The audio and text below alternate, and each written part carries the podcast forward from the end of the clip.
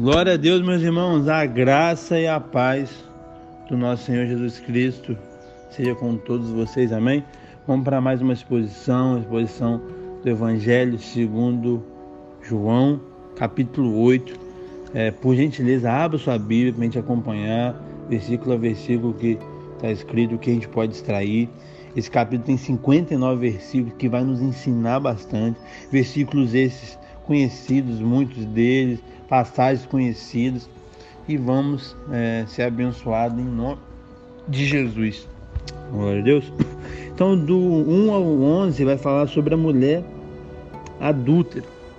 E o primeiro ponto que eu quero destacar aqui, nessa passagem bem conhecida, é a dolorosa condição dessa mulher, dessa acusada. É, primeiro ponto aqui que a gente consegue identificar do 1 ao 3. Ela aproveitou a festa para cometer um pecado. Ela traiu o seu marido. Ela foi flagrada no ato do seu pecado. Ela foi humilhada publicamente. E ela cometeu um pecado digno de morte. Digno de morte perante a lei. E do 4 ao 7 a gente vê a crueldade dos seus acusadores. A conduta dos seus, dos seus acusadores foi grosseira com ela. A conduta dos seus acusadores foi hipócrita, porque eles também eram pecador. A conduta dos pecadores foi maliciosa e ela foi reprovável por Jesus. E qual que foi a, a gente falou da conduta da mulher, da conduta dos acusadores. E qual que foi a conduta de Jesus? A gente vê aqui do 7, do, do é, parte B do 7 até o 11. A misericórdia de Jesus. Jesus transforma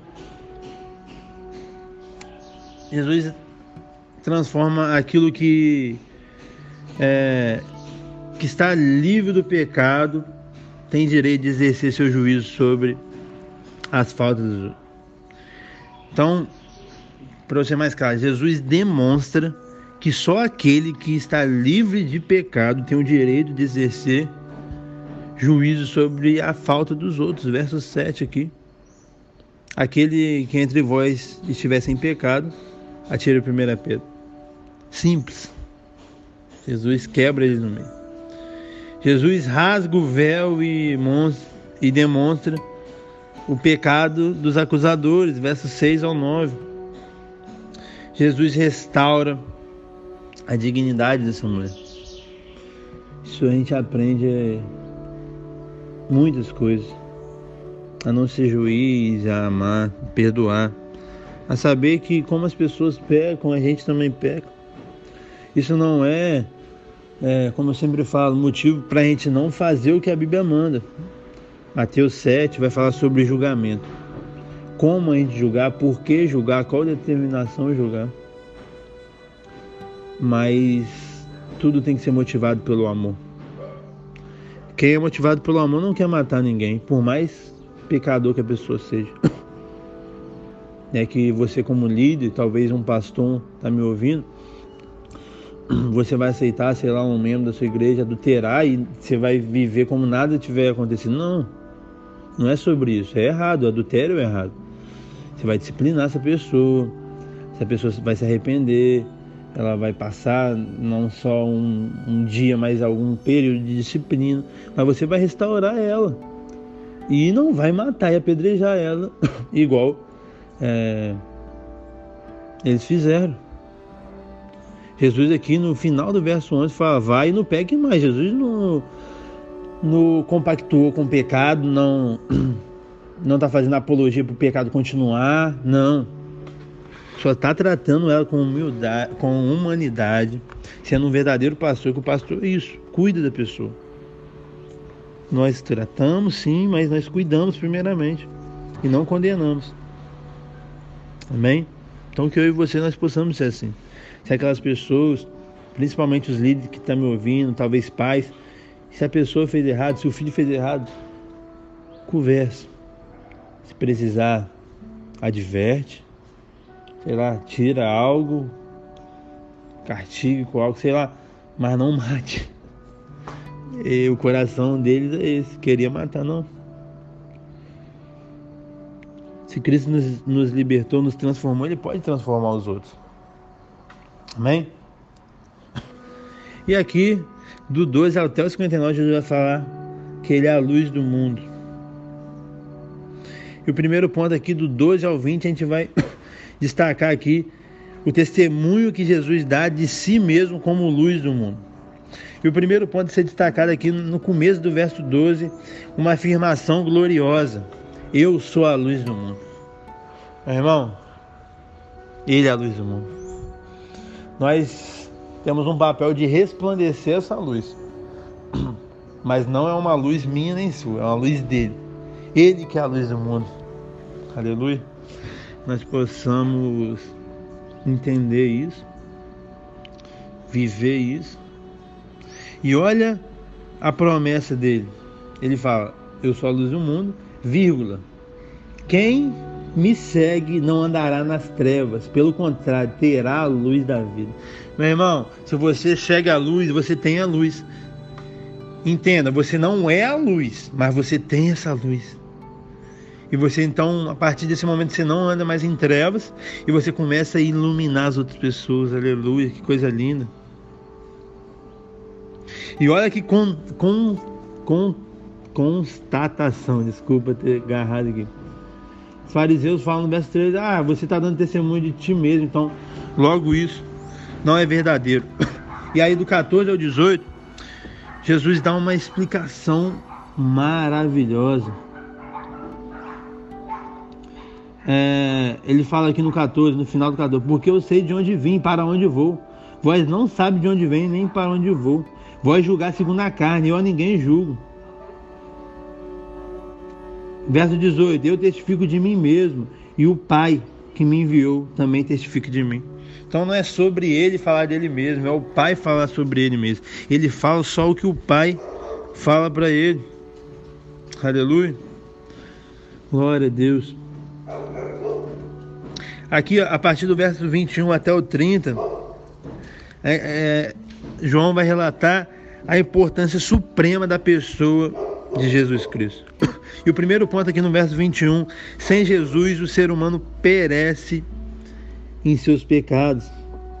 Jesus fala: Vou me retirar, e vós me procureis, mas pereceis no vosso pecado.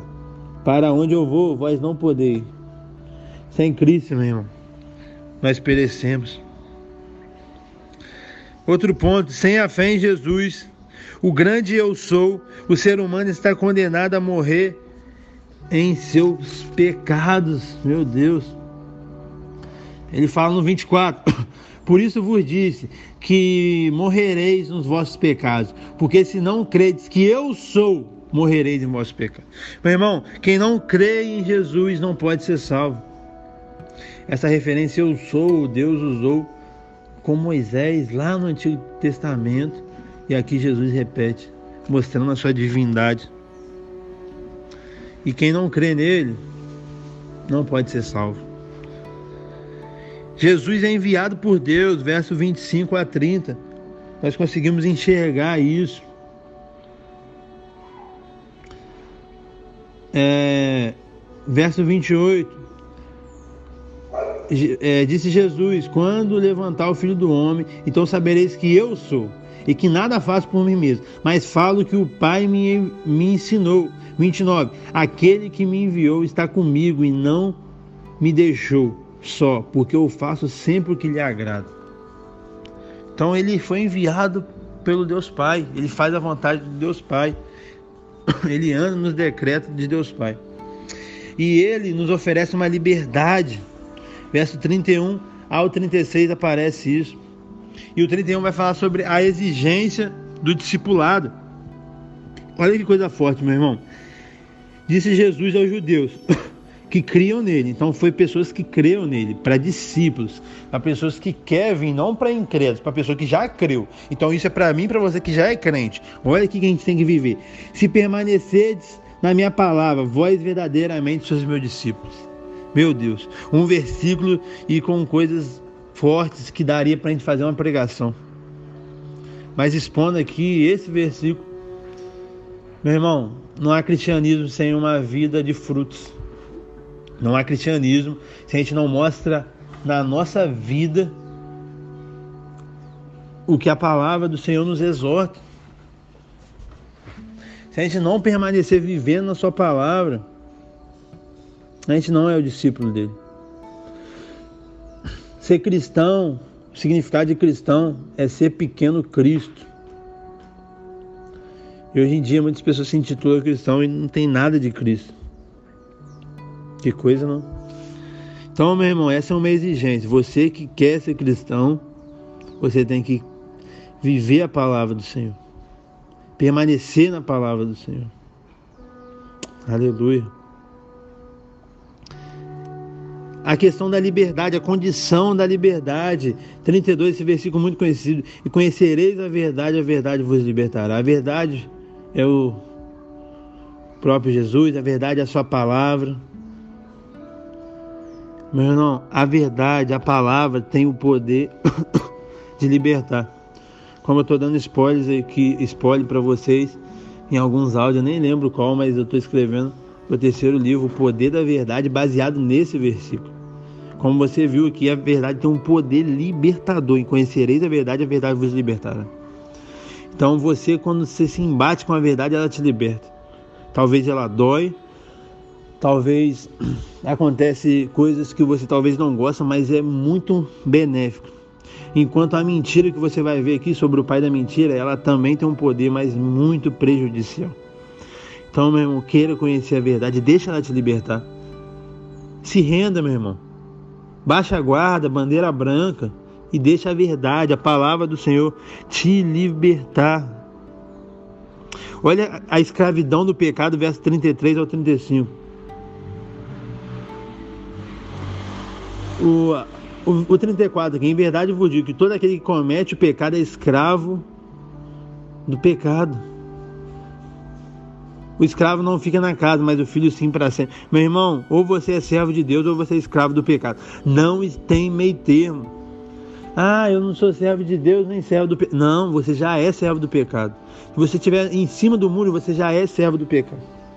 Se você não tiver se entregado totalmente ao Senhor, você já é servo do pecado. Não vai se tornar, você já é. Meu irmão, deixa Cristo te libertar. Uma verdadeira liberdade. E no 36 fala dessa verdadeira liberdade. Se, pois, o Filho vos libertar, verdadeiramente serei livres. Aleluia. A verdadeira liberdade, a verdadeira vida, como a gente viu em estudos anteriores, somente está em Cristo e em mais ninguém. Aleluia. Glória a Deus. E aqui no 37 ao 47, a gente vê o grande perigo do engano religioso. A verdadeira filiação implica na correta imitação. Do 37 ao, ao 40 a gente vê isso. Eles falam que são descendência de Abraão. Mas a palavra de Deus não está em nós, a palavra que, que Deus usou Abraão. Aí Jesus fala: Você fala que seus pais, que seu pai é Abraão, mas por que você não pratica as obras de, de Abraão?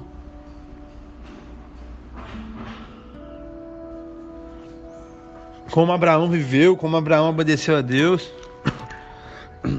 É o perigo, meu irmão, de você falar, ah, sou filho de Abraão porque eu nasci judeu. Ah, eu sou salvo porque eu vou na igreja. Não tem a ver sobre isso, não, meu irmão.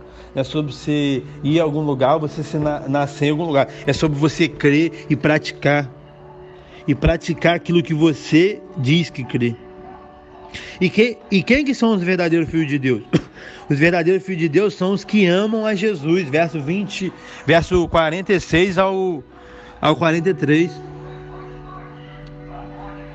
Jesus fala: Vós não vós, não som, nós não somos, temos um pai que é Deus. Replicou Jesus: Se Deus fosse de fato o vosso pai, certamente vez de amar. Porque eu vim de Deus e aqui estou, não vim de mim mesmo. Então quem ama Jesus ama a Deus. Quem despreza Jesus e a sua palavra despreza a Deus. Os verdadeiros filhos de Deus, meu irmão, eles ouvem a palavra de Deus. 44 ao 47 a gente vê isso.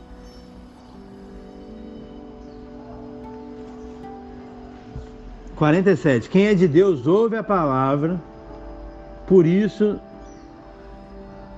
quem é de Deus ouve as palavras de Deus, por isso não me dás ouvido, porque não sou de Deus. Meu irmão, se você não ouve a palavra, e ouvir a palavra não consiste de você ouvir esse, esse episódio, esse áudio, não, não é, não é sobre isso.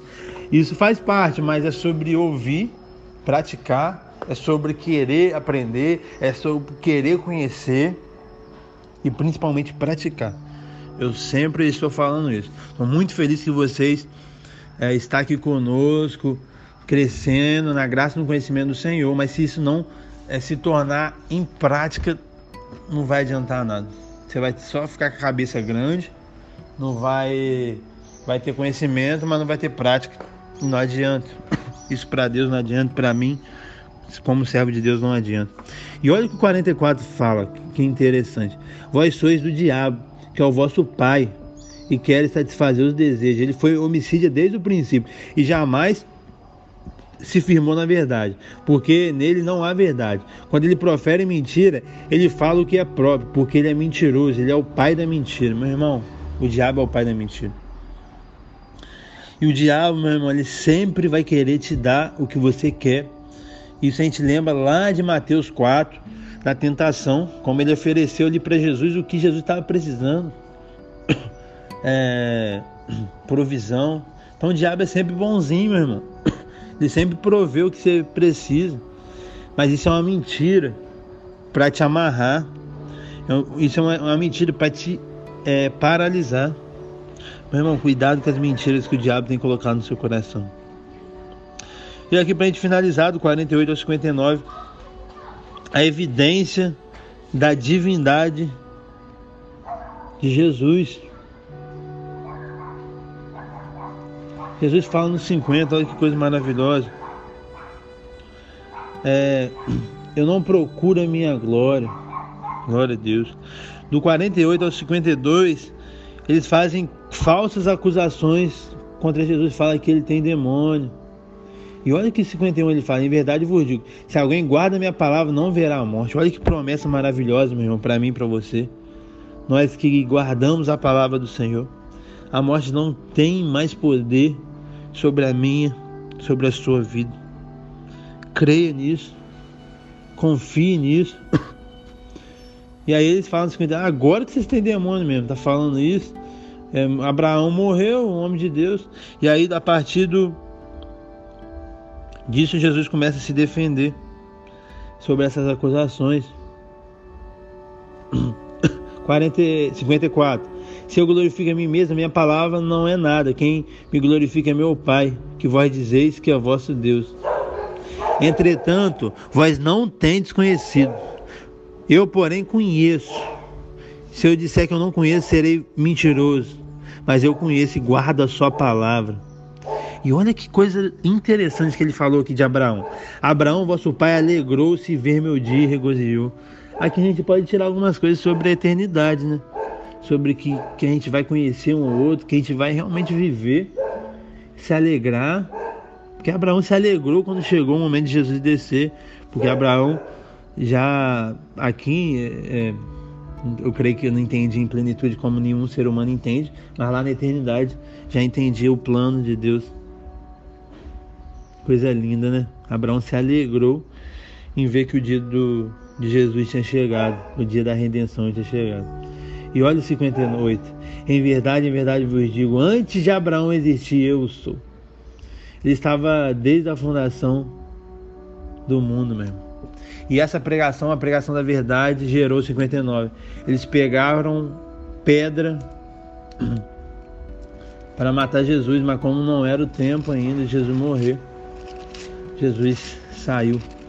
Meu irmão, antes de Abraão existir, ele já era. Ele já era. Olha que no capítulo 1 de, de João, que a gente já expôs, fala sobre isso. No princípio era o Verbo, e o Verbo estava com Deus, e o Verbo era Deus. Ele estava no princípio com Deus, e todas essas coisas foram feitas por intermédio dele. Sem ele, nada que foi feito se fez. A vida estava nele e a vida era a luz do homem. A luz resplandece nas trevas e as trevas não prevalecem contra ela. Meu irmão, ele estava antes de Abraão. Ele é maior do que Abraão. Aleluia. A luz do mundo quer te iluminar. Você que está nesse caminho escuro, se entregue a Ele. E a partir do momento que você se entregar a essa luz, Ele quer que você é, seja participante dessa luz para iluminar outras pessoas. Amém? Essa exposição pode ter te abençoado, pode te transformar no nome de Jesus. E se ela te abençoou, compartilhe por gentileza. Fique com Deus.